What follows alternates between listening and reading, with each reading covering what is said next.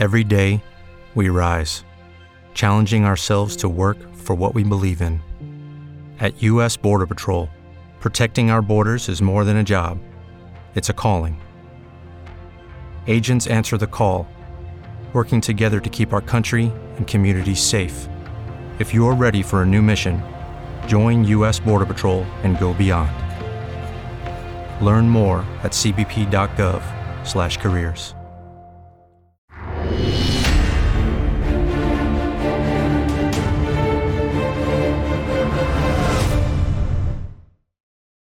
Que le den a YouTube, así, de primera a la última letra, que se vaya a hacer puñetas porque no queremos saber nada de esta red social que no hace más que censurar. Y es más, estamos hartos no solamente de YouTube, sino también de Internet en general, y tan hartos estamos que hoy hemos decidido que la conexión con José la vamos a hacer por teléfono.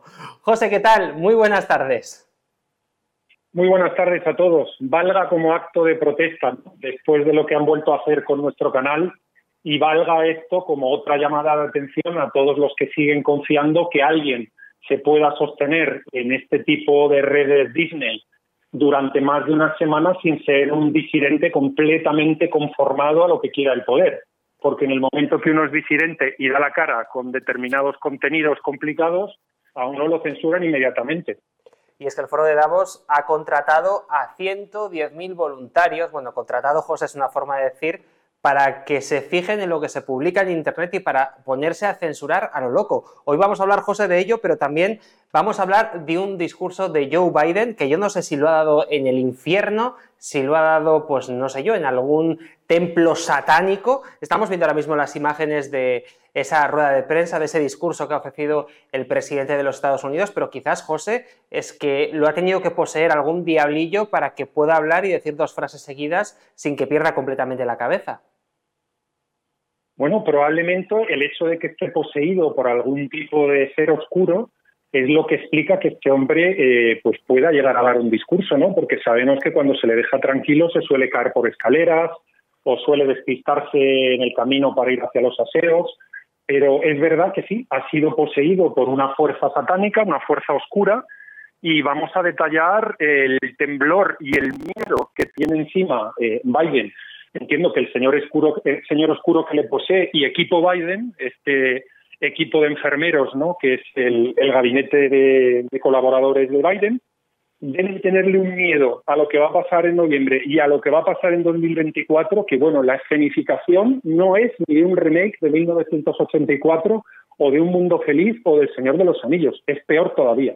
Desde luego que sí, José, y es que el propio primer ministro belga ha dicho que nos esperan entre 5 y 10 años horrorosos que vamos a tener que sufrir. Eh, lo vamos a contar enseguida, si te parece, José, en nuestras redes cañeras. Hemos hecho este pequeño vídeo no para ponerlo en YouTube porque estamos hasta las narices de esta red social, además que nos han censurado, pero sí que lo vamos a mandar por Telegram y por diferentes eh, redes pequeñitas para que la gente se pueda conectar pues, a nuestra página web, ademoslibertad.com, a Twitch a Odyssey, a Ramble o a Bichute, que son las redes cañeras donde nos permiten hablar sin pelos en la lengua. José, hoy estamos por teléfono, yo no sé si nos vamos a comprar ya dentro de poco una radio de esas antiguas, pero yo creo que para entrar dentro de la tormenta, estas radios de radioaficionados que tenían eh, ese mandito que agarrabas con la mano, yo creo que nos puede venir fantástico para meternos de lleno en el ojo del huracán. Fenomenal, pues vamos a por ello.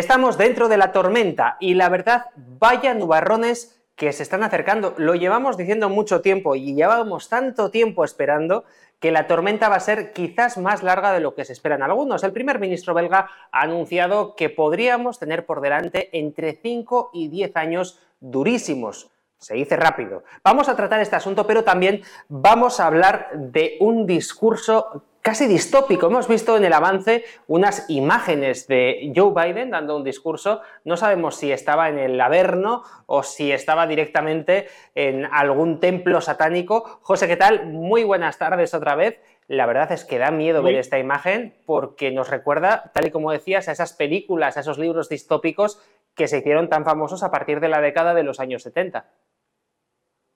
Así es, y la verdad es que la aparición de, Joe Biden es la aparición del señor oscuro mismo, o por lo menos de un humano, un humano enfermo como es él, poseído por un señor oscuro. Es una puesta en escena absolutamente demoníaca. Eh, entiendo que los que nos están siguiendo ahora mismo en imagen pueden ver eh, cómo aparece Biden, el fondo, que se ha puesto en una oscuridad total con unas luces rojas, con un par de soldados en los lados, eh, a la derecha y a la izquierda, que parecen no sé, sacados de un vídeo tardío de Freddie Mercury Queen, eh, él completamente encendido. La verdad es que es una imagen absolutamente espectacular, distópica. Y ya sabemos que esta gente eh, trabaja con las narrativas y con las puestas en escena. Y claro, si la puesta en escena fue esa, imagínate, Xavi, lo que fue el contenido. Eh, lo que llegó a decir es que lo que está ocurriendo ahora mismo en Estados Unidos no es normal, que los seguidores de Trump y del movimiento MAGA son extremistas que no han aceptado el resultado del 2020 y que no aceptan ni entienden cuáles son los principios fundacionales de convivencia de la República Norteamericana y que la República Norteamericana está en un peligro absoluto. ¿Qué es lo que ocurre aquí? Está muerto, están muertos de miedo, ese equipo Biden y el señor oscuro que ha poseído a, Joe Biden están muertos de miedo de lo que les viene. Les están viniendo decisiones contrarias del Tribunal Supremo norteamericano, les están viniendo unas primarias republicanas donde estos que llaman los rinos, es decir, los republicanos paniaguados, descafeinados y tranquilitos, no están ganando nada, están ganando todos los candidatos, eh, eh, las primarias las están ganando todos los candidatos de Donald Trump y claro, la, la que les viene ahora es tremenda, tanto en las elecciones intermedias de noviembre de este año como probablemente en el año 2024. Entonces, bueno, lo que estamos viendo es a un partido demócrata que se apunta a esos golpes bajos del Estado profundo, como el que le dieron a Trump en Mar-a-Lago hace unas semanas, que se apunta a esa teoría que tienen los norteamericanos ahora de no es una teoría, es una posición social. La mitad de los norteamericanos, conforme a diferentes encuestas recientes, eh, piensan que eh, se están encaminando a una guerra civil en nada más unos pocos años. Y no estoy exagerando con las palabras, ni emitiendo una opinión, ni nada. No, no, son resultados de encuestas eh, detalladas que les han preguntado a la ciudadanía norteamericana. Yo creo que los norteamericanos en esto confunden una guerra civil con un conflicto civil. Una cosa y la otra no son lo mismo. Uno lo que está viendo, evidentemente, recientemente, como hemos visto en la anulación del Roe versus Wade, ¿no? es que eh, el mundo eh, de los jueces federales está devolviéndole la pelota a los estados, diciéndoles que bueno que ellos pueden crear un marco desde el gobierno federal, pero que luego a partir de ahí em, son los estados los que van a tener que seguir llevando la unión hacia adelante. Y sí que podemos ver en el horizonte que eso pueda pasar. De allá que vaya a haber una guerra civil, hay un mundo, ¿no? Pero mm, ya calentaba el, el, el terreno eh, Joe Biden o el señor oscuro que lo ha poseído y el que piense que estoy exagerando, insisto, y que no nos esté viendo ahora en imágenes, sino que eh, nos esté escuchando por, por radio, por podcast, que se vaya y vea una foto en Internet y se quede con la boca abierta, pues eh, él ya calentó el terreno diciendo que el todo votante seguidor de Trump era un semifascista. El término, la expresión no es mía, lo dijo así, semifascista, no sé lo que será un semifascista, pero bueno, eh, son semifascistas y ahora mismo ha hablado de extremistas y bueno, eh, dice que la República eh, está como está, que se está yendo al carajo por culpa de esta gente y bueno, ya sabemos esa tendencia que suele tener el mundo de la izquierda de que cuando las cosas en el entorno de pesos y contrapesos, en el entorno del régimen democrático, en este caso norteamericano, que sí lo es, cuando las cosas no salen como les gustan, pues lo que hay que hacer sencillamente es cargárselo todo y andando, ¿no? Yo simplemente quiero recordar que él acusa a los seguidores de Trump de no aceptar el resultado de las elecciones del 2020. Incluso la Fox, la Fox que traicionó a Trump, se está pasando ya la tesis de que hubo tongo en las elecciones del 2020. Ahora mismo, yo lo que le recordaría a los seguidores demócratas es que Hillary Clinton tampoco aceptó el resultado del 2016 y dijo que se lo habían robado las elecciones. O sea, que parece que se ha puesto de moda en Estados Unidos el decir esto de las elecciones se roban. Pero lo importante aquí, y que ya la semana pasada señalábamos con ese artículo absolutamente tenebroso de dos profesores, uno de Yale y otro de Harvard, donde decían que la Constitución ya no funciona, que es un desastre y que lo mejor que hay que hacer es eliminarla y empezar de nuevo, y que la política como decían ellos, no puede estar parada ni controlada por una serie de pesos y contrapesos que emergen de una constitución viejuna, que tiene cientos de años y que eso no va a ningún sitio. ¿no? Ahora mismo ya vemos que se las ven venir muy mal dadas y, sí, la, verdad es que la situación es grotesca, pero nos anuncia en qué estado de desesperación está tanto el Partido Demócrata como el Estado profundo norteamericano. Insisto, bájense de Internet la foto del señor oscuro Biden porque es algo extraordinario. La puesta en escena es absolutamente extraordinaria. Intenten buscar símbolos satánicos, los que entiendan de estas cosas, símbolos ocultistas, porque lo que aparece en esa puesta en escena es absolutamente hollywoodense, pero hollywoodense de película chunga chunga. Y la verdad es que vienen años complicados, al menos así lo está anunciando un personaje como el primer ministro belga. Ha dicho que nos esperan entre 5 y 10 años horrorosos, complicadísimos. Yo no sé si vamos a entrar directamente en ese apocalipsis que anunciaba la propia Biblia, porque la plaga ya la hemos tenido, la guerra también, el hambre parece que llega ahora, ya solo nos falta José la muerte. Pues sí, los profetas del milenarismo se están eh, multiplicando en Europa. La semana pasada teníamos al inefable Pepe Borrell, teníamos a Margarita Robles, la ministra de Defensa española, teníamos en aquel momento a Emmanuel Macron, a quien, por cierto, Trump le ha mandado un dardo envenenado de estos, pero, pero malo, malo, malo, ¿eh? diciendo que tiene noticias sobre su vamos a decir, eh, vida sexual eh, no algo heterodoxa. Vamos a dejarlo ahí, el que quiera que lo busque. No nos echen también de las redes cañeras, pero le ha mandado un recadito Trump. yo, creo, yo creo que todos, todos lo entendemos, ¿no? Yo creo que todos. Fenomenal. ¿Hay, hay, alguna, ¿Hay alguna radio por ahí que quizás por sus pasillos tiene más información que tú y yo juntos?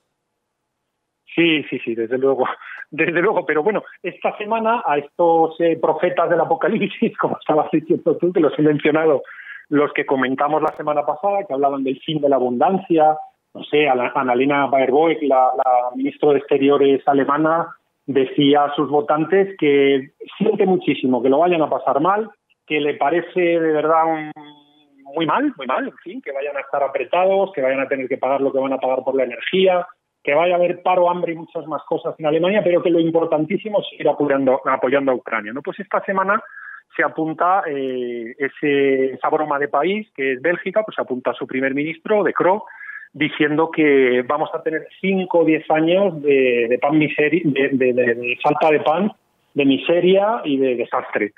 Entonces, bueno, sí, eh, ya sabemos que esto no lo estamos buscando nosotros solos nos lo estamos buscando nosotros solos por creernos que esto está provocado por el conflicto ruso-ucraniano y no por el desastre de gestión que están teniendo nuestros políticos desde hace muchísimo tiempo en Europa.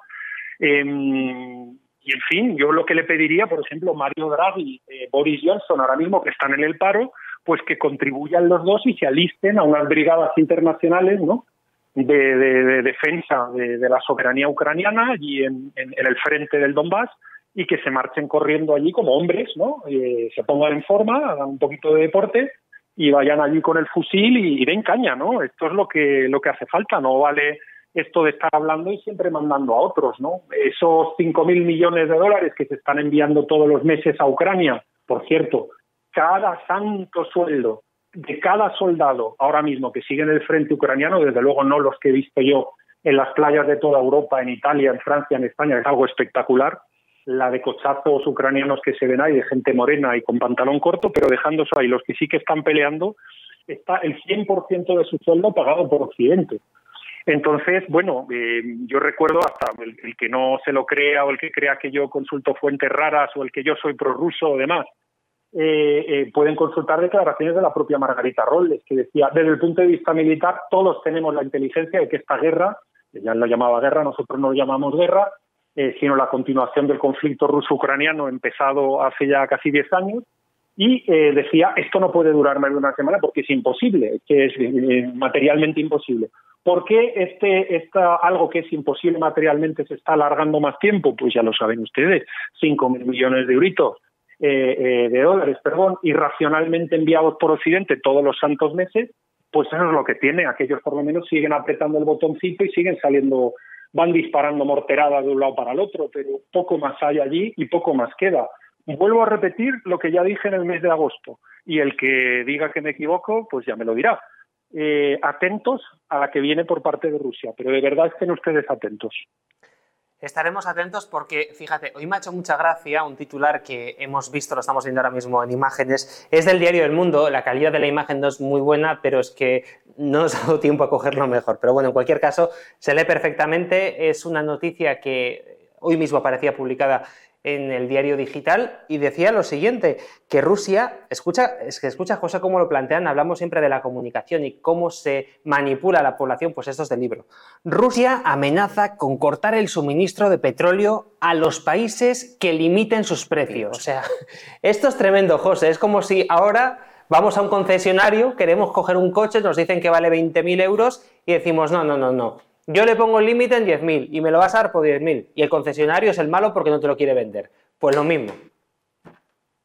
Pues es que lo hemos explicado ya desde hace, no semanas, desde hace meses, que esto es como que te pusieras borde con mamá cuando te tenía que dar la paga para que te fueras al parque con los amigos los sábados y eras un crío a comprarte gominolas, a tomarte una hamburguesa y a comer pipas.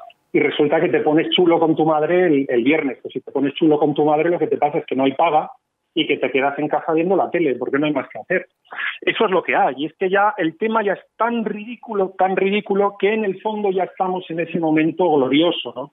Ese momento glorioso que les suele pasar a los políticos occidentales desde hace una temporada, que es que dicen una cosa delante de la luz y de los taquígrafos y luego hacen otra por detrás. Y ya hemos explicado también en semanas anteriores cómo se están abriendo ya todas las compuertas para que siga entrando tranquilamente el, gas el petróleo, los minerales, los fertilizantes, el cereal ruso, ucraniano, etcétera, están volviendo a entrar en Occidente, eso sí, con un montón de intermediarios forrados.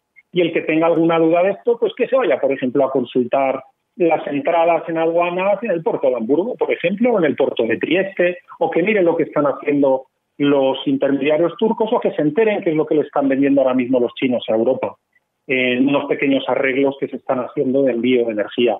El que no se lo crea y el que siga en su ideología y siga en sus narrativas de buenos y malos, de héroes y de villanos, pues bueno, que siga viviendo feliz y que se ignore y que ignore absolutamente eh, qué es la realidad y cuáles son los criterios que te pueden eh, permitir analizar de la realidad.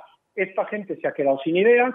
Hablábamos en un programa hace un par de meses que la falta de ideas la vamos a pagar nosotros, es decir, ellos nos piden que nos apretemos el cinturón, que no nos calentemos en invierno, que no comamos, que no nos vistamos, que no hagamos absolutamente nada.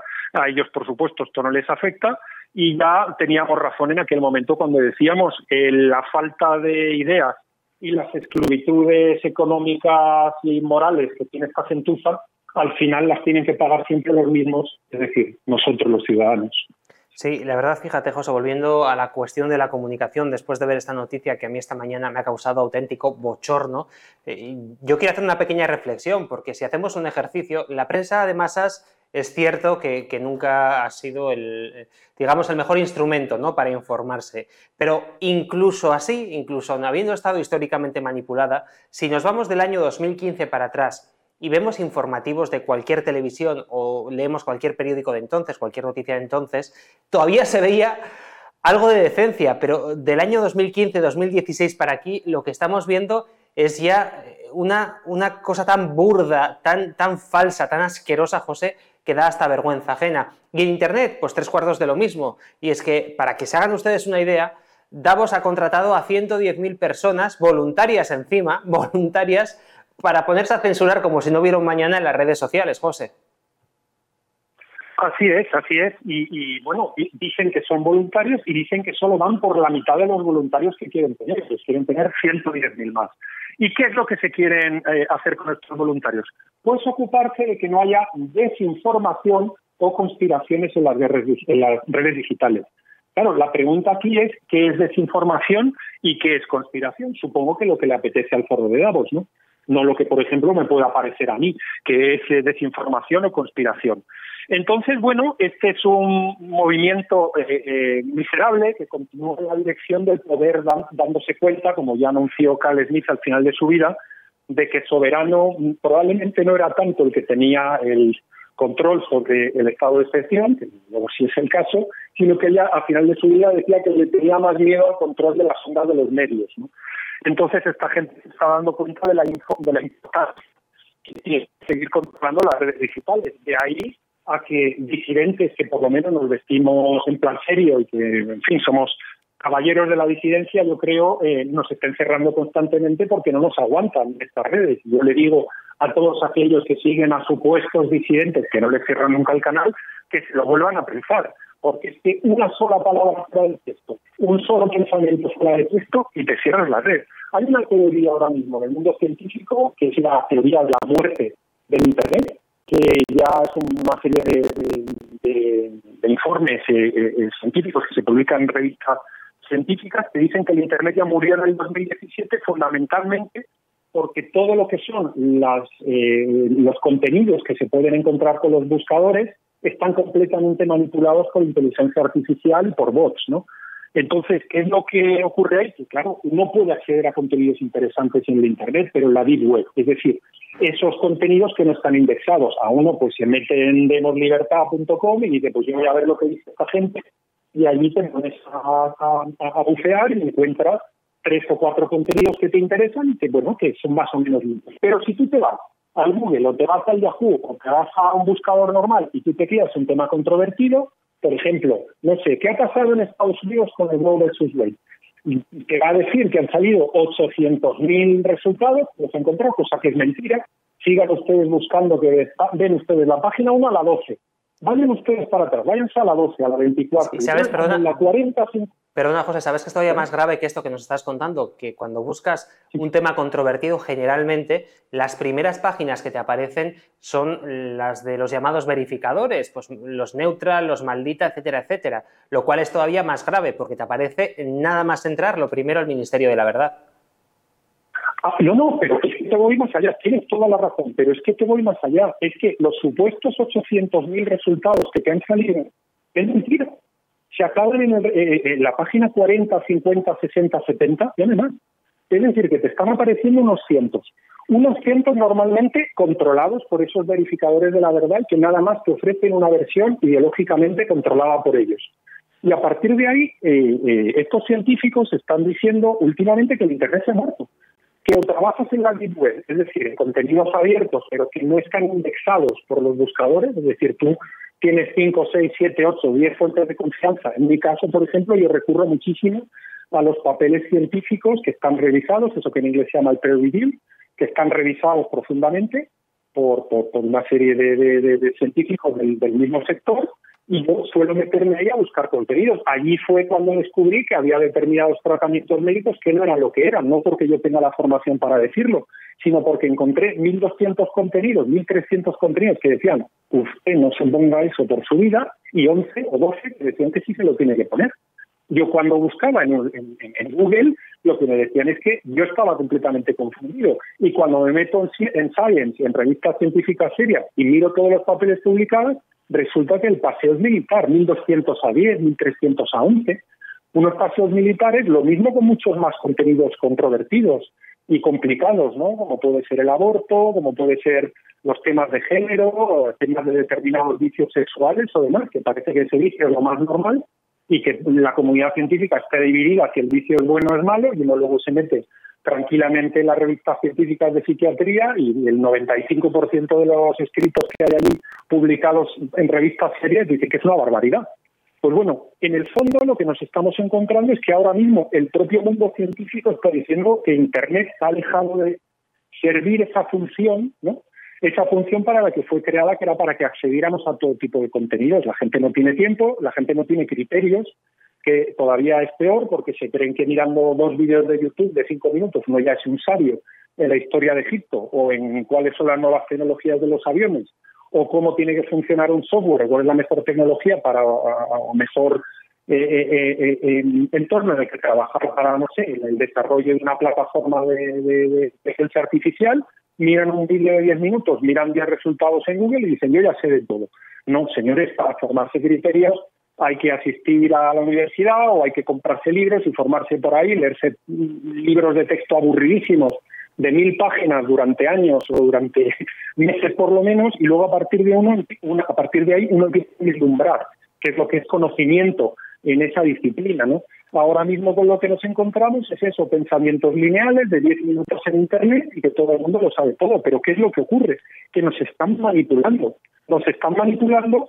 También el mundo del YouTube es cada vez más penoso, más penoso. Yo como no busco nada allí, al final lo que me suele aparecer es algún contenido de música y algún contenido de, ciencia y cosas así, porque la verdad es que no me interesa ni lo que me estén, supongo que me estarán siguiendo el teléfono, como hacen todos estos buscadores y todas estas aplicaciones. Pero en definitiva, ahora con lo que nos encontramos es que quieren todavía eh, enfangarse todavía más en el control. 110.000 110.000 eh, eh, comisarios políticos ahora mismo quieren reclutar, reclutar, el doble, pues no sé a dónde vamos a ir, eh, Xavi. Desde luego nosotros lo, teníamos la duda, ¿no? de si eh, volver a aparecer en YouTube, que creo que aparecimos un par de semanas, y ahora mismo, pues para mí, yo creo que la suerte está echada, ¿no? Y el que siga allí, el que siga allí es un cobarde y un disidente de medio pelo. Yo de verdad que lo sigo diciendo, lo he dicho desde el principio, sabéis que hemos tenido debates incluso entre nosotros algo calientes sobre esta cuestión, pero ahora mismo, Xavi, no sé qué opinas, pero la verdad es que seguir allí es ser un traidor a la causa de la libertad y un traidor a la causa de la ciudadanía.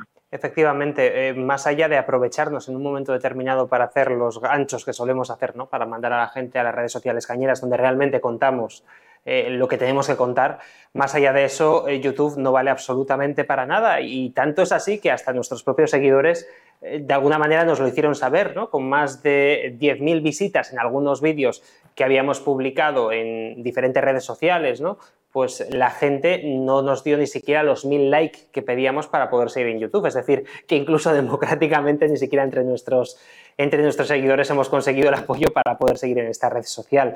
Por cierto, José, hablabas de libros. Yo quiero hacer un pequeño paréntesis para recomendar a la gente que nos está viendo que, tome una iniciativa que yo particularmente la he hecho y que me va muy bien desde que la hago, que es coger el móvil, apagarlo, metérmelo en el bolsillo y en los momentos en los que uno viaja pues en tren, en autobús o tiene algún momento libre, ponerse a leer un libro, algún libro en que os interese sobre cualquier cuestión, porque entrar en internet a buscar información tal y como decías José, da asco y además nos volvemos tontos escuchando música, viendo vídeos yo ya paso. Yo ya cojo un libro y cuando voy en el tren, en el autobús, me pongo a leer y desde entonces estoy con la mente mucho más abierta. Este es un pequeño consejo que les doy a nuestros seguidores, quien quiera que lo coja y quien no, pues que no lo coja. José, vamos a... Amén. No, no, pero fíjate, te hago nada más un amén a lo que acabas de decir. Y, por ejemplo, que intenten ahora nuestros seguidores buscar qué es lo que ha publicado el gobierno británico en la página oficial de su Ministerio de Sanidad. Los juntaletras, desde luego, ahora mismo no, no, no tienen las agallas de publicar lo que ha salido y en el Internet no lo van a encontrar ustedes. Uno se tiene que meter directamente al Ministerio de Sanidad británico, se tiene que meter en las páginas y ahí aparece una bomba una bomba en la cual están diciendo que por favor no se pongan determinados tratamientos médicos, aquí sí podemos hablar en las redes que no se vacune del carajo del COVID ni a las mujeres embarazadas ni a los niños. Pues Eso que tendría que ser una bomba informativa ahora mismo en todas las televisiones y todas las radios, díganme quién lo está comentando. No quiero ni pensar. Díganme quién lo está comentando. No, no quiero ni pensar, José, lo que habrá pasado en todas aquellas personas que decidieron introducirse a ese medicamento cuando ciertos médicos y pediatras les estaban recomendando a mujeres embarazadas que lo pusieran e incluso que, se lo pusieran a sus hijos. No quiero ni pensar, quiero, quiero pensar que no va a ocurrir nada grave en los próximos años, independientemente del aumento de mortalidad que estamos teniendo en el momo en, los últimos meses. Quiero pensar que esto no va a ir a más. Eh, no sé, es un deseo probablemente muy racional, pero quiero pensar que va a ser así, sobre todo por la vida de esas pobres criaturas que, quizás pueden tener problemas muy serios de cara a futuro. Y volviendo al tema de... espera, espera, y una cosa, y a los imbéciles que nos llaman conspiranoicos, a lo que decimos estos, porque están acostumbrados a bucear en papelitos científicos del mundo de las ciencias políticas, de las ciencias económicas y del derecho, les invito a que se metan en las publicaciones científicas del mundo de la medicina y de la biología. Y no nos llamarían conspiranoicos cuando se lean cuál es la brutal, evidencia científica brutal, pero estoy hablando de 1.300 papers, perdón por el anglicismo, a 10, diciendo no. Y lo ponen más claro que el agua. A esa gente que todavía se atreve en determinadas tribunas a llamar a determinadas personas conspiranoicos o cosas, que se lo hagan ver, ¿eh? que tienen un problema mental muy serio. Yo, de hecho, eh, no he nombrado ninguna fuente conspiranoica, he hecho referencia al Momo, que es una fuente oficial y probablemente esté manipulada, así que no quiero ni saber, José, cuál será el dato real, pero esto ya es especular, pero en cualquier caso, solamente con los datos oficiales ya tenemos algo que decirlo hace unos años implicaba ser un conspiranoico negacionista pirado. Eh, hablando de libros, hablando de estudios, José, tú y yo ya sabes, voy a cambiar un poco de, registro, vamos a reírnos un poquito ya, porque yo creo que después de hablar de estas cuestiones tan serias, necesitamos un poquito de humor para cerrar el programa y para que la gente que nos está siguiendo se vaya a casa con un buen sabor de boca. Y bueno, ya saben ustedes que José y yo estábamos haciendo el manual del progre, porque tanto a él como a mí, como a César, nuestro técnico, y a toda la gente que está en Demos, pues nos llaman que si fachas, conspiranoicos, eh, negacionistas, eh, bebelejías, chupafarolas, nos han llamado de todo. Pues entonces hemos dicho... Prorrusos. Prorrusos, perdón, ¿eh? madre mía. Prorrusos también. Que Putin me deja de pagar el sueldo si no digo prorruso, es verdad. Gracias, José, por recordármelo. Pero más aparte, estamos ahí hablando de cómo hacer este manual porque ya estábamos hartos, José, de que nos, eh, pues bueno, nos dejaran en una esquina en todas las comidas, en todas las cenas familiares, siempre nos apartaban, ¿no? Nos mandaban al, al rincón de pensar, ¿no? Por decir lo que decíamos. Pues dijimos, venga, vamos a hacernos un manual progre para en estos eventos sociales pues poder estar, digamos, a la altura de las circunstancias y que no nos lleven a la esquina con dos libros en las manos, porque encima como leemos libros, pues nos ponen los libros en las manos para, eh, de castigo por leer, ¿no?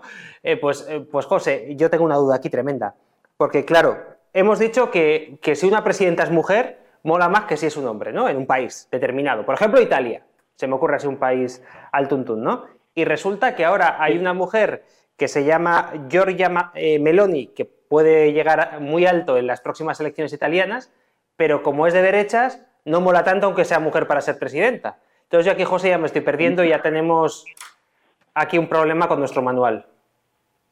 Así es, así es. Y es que, claro, como no queremos vernos excluidos socialmente, y estoy hablando para los que nos oyen eh, por la radio con, cierto tono irónico, satírico, claro, eh, ya dijimos que, ¿os acordáis de aquellas eh, conclusiones de la cumbre, de la cumbre en los cielos, en, la galaxia, ¿no? Entre los Estados Unidos de América de equipo Biden y eh, la pobre España de, Antonio, Antonio el veraneador y el volador, pues eh, había esas conclusiones de la cumbre que era un manual de palabras, como dicen en Madrid, del mundo progre, que nos lo tuvimos que estudiar, ¿no? Para, en fin, en cenas, comuniones y reuniones, pues hablar bien de todo esto que hay que hablar, ¿no? De, del cambio climático, de no sé qué, de no sé cuánto, de, las cosas que importan, ¿no? Sobre todo. Entonces, eh, nos pusimos manos a la obra, pero claro, nos volvemos locos cuando hay casos como el que tú comentas, el de Giorgia Meloni, eh, la, la presidenta de Hermanos de Italia, eh, que parece ser que entre sus votos, los votos de la Liga y los votos del Movimiento Cinco Estrellas, van a pegar una paliza a las elecciones italianas una vez que se ha ido el lagarto Draghi, el lagartón Draghi de, de, del puesto de presidente del gobierno italiano, pero claro, están ahora mismo los progres que no, no, no, no, no, no saben guiar, porque claro, es madre soltera, tiene 45 años, una mujer, está de muy buen ver, una señora elegante, guapa, y claro, eh, que está tía haciendo derechos y que diga que las familias hay que tener niños y que hay que acabar con las pavitas de que poner a la gente a trabajar y que suena fatal. Esto suena fatal y ahora mismo están en un momento de disonancia cognitiva. Claro, pero, ¿cómo es posible, José? Si es mujer, una mujer no puede pensar eso, según las feministas. Irene Montero dicen que son que las mujeres son seres de luz y que no pueden pensar esas cosas. Es que yo, yo de verdad no, lo entiendo, ¿eh? Hombre, lo suyo, lo suyo es ser una presidenta de gobierno como la finlandesa, ¿no? Que te pones hasta arriba, bailas con los raperos más chungos de tu país hasta las tantas de la mañana, gritan detrás tus amigos, viva la cocaína, viva la cocaína, y se ven las rayitas puestas allí en las mesas, pero claro, eso mm, uno se mete, no, yo que solo estoy en las redes sociales profesionales, y hay una, en fin, una miríada de personas defendiéndola. Ya, ya veremos en las elecciones lo que va a pasar en Finlandia, yo ya se imagino lo que va a pasar, y ahora mismo un cuarenta y tantos por ciento de los finlandeses, por ejemplo, han dicho que lo que ha pasado allí no tiene perdón y tiene una muchísima peor imagen de su eh, primer ministro de lo que tenía antes, de la que tenían antes. Y, bueno, pero sí, parece ser que eso sí está bien. Gritar viva la cocaína es maravilloso. En una mujer bailando con chavalitos que tienen 20 años menos que tú hasta las 5 de la mañana, hasta arriba, eso es algo fenomenal y sin embargo, oye, ser una... Yo no conozco a esta, a político, a Giorgia Meloni, no tengo ni idea, pero lo que veo en el manual del Progre es eso, que no me dan los argumentos para entenderle. tendrían que estar apoyándole. Madre soltera, 45 años, es muy mona la señora, muy guapa, trabajadora, ha montado un partido que ha volado, y ha hecho una excisión del partido de Berlusconi, la ha ido de ahora mismo, primero a las encuestas de la intención de voto en Italia. Sí, una triunfadora la mujer, en teoría. Y no, no, que no, que es una facha y que no puede salir, ¿no? Y una de las cosas que me preocupa, y, y hago una pequeña, un pequeño apunte al tema, es que lo que me da miedo es que el manual del progre se lo empiecen a leer también, ¿sabes?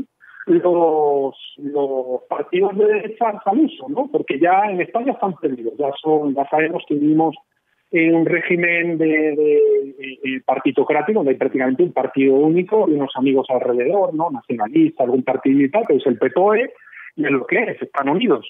Pero, oye, que ahora mismo los polacos se apunten el partido este de la ley y la justicia, que yo en casa lo suele llamar del, del músculo y el gimnasio, no sé qué nombre de broma le tengo de cuando en cuando, pero estos tíos estén diciéndole a los alemanes que, bueno, que puestos a tener solidaridad, ¿no? Ahora que hablan de que hay que mandarles el 15% de la energía a los alemanes después de que hayan metido la pata durante las últimas, las últimas décadas, pues ahora mismo dicen que, que, bueno, que puestos a pedir solidaridad, que los alemanes le deben a los polacos 1,3 billones, y no me equivoco al traducir en inglés, en inglés pone trillion, 1,3 billones de euros en reparaciones de guerra, que si los alemanes piden solidaridad a los demás, que ellos empiecen por ser solidarios con los polacos después de la zapatista que le montaron en la Segunda Guerra Mundial.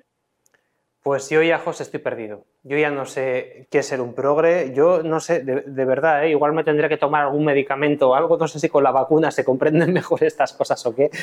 Pero bueno, eh, seguiremos buscando información, porque para esto, por ejemplo... Yo estoy decidido, ¿sabes? Yo estoy decidido a que tú y yo escribamos el libro, el manual del progre, y seguimos investigando y seguimos leyendo, pero, pero te digo que es complicado, ¿eh? Yo no, sé cómo puedo encajar esto en un mensaje lógico, en el caso de que tuviéramos uno o dos lectores de este libro de Pero es que, es que me loco y ahora mismo uno de los, eh, países adorados por la derecha española, eh, el gobierno este eh, polaco, de los del Partido de la Ley y la Justicia, que también están pidiendo para editar los tíos. Pero vamos, es que nos estamos volviendo locos. Igual, José, tienen razón los progres y es que leemos demasiado y queremos hacer un libro encima para que la gente lea más y que eso es malo.